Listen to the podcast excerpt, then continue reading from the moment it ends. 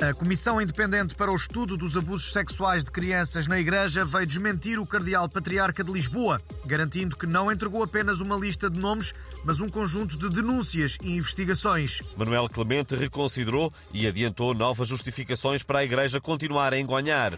Ora bem, eh, o, o que sucedeu foi o seguinte.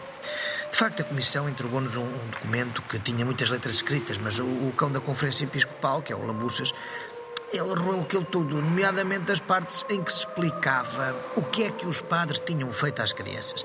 De maneiras que só sobraram os nomes e, em muitos casos, nem isso, não é? Assim, como devem calcular, é impossível agir, não é? E, e porquê é que não pedem uma nova cópia à Comissão Independente? Bem, isso seria um grave crime ecológico, um desperdício de papel, nem pensar. A Igreja tem de dar o exemplo, não é? E, e também é melhor não nos mandarem por e-mail, porque depois os ácaros uh, copiam os nomes e vão vendê-los ao, ao, ao Correio da Manhã e à Dark Web, não é? O melhor é deixar tudo como está e o que lá vai, lá vai, não é? Pois, obrigado pelo seu depoimento. E vocês, da comunicação social, não, não, têm outros abusos para comentar? Hein? Tem de ser sempre os abusos sexuais de crianças. Que fixação, caramba! Por, porquê é que não falam do abuso de fritos na alimentação, que faz tanto mal à saúde? E do abuso de trocadilhos nos programas ditos de humor? Hum? Não é também um flagelo? Uh, pois, lá isso é.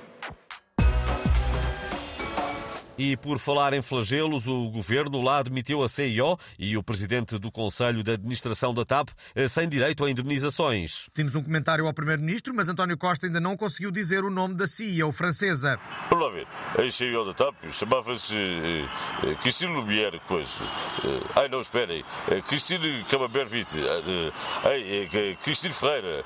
também não é Christine Gruyère, Gruyère, Croissant. Vamos lá ver Dê-me só mais um bocadinho que eu, que eu vou conseguir.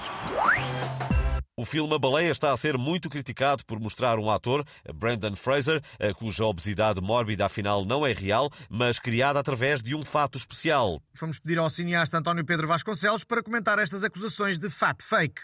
Uh, epá, uh, já não há paciência para, para, para isto. Pá.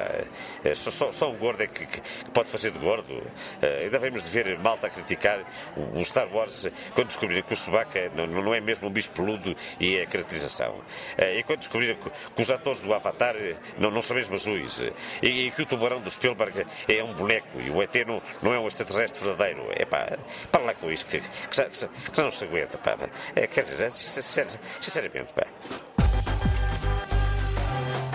Antes de fecharmos o Portugalex de hoje, vamos só saber se António Costa já conseguiu dizer o nome da ex-CEO da TAP. Vamos a ver. Uh, Cristina Pierre via ici. Uh, uh, Cristina Baguette Fromage. Uh, Cristina Folie Berger.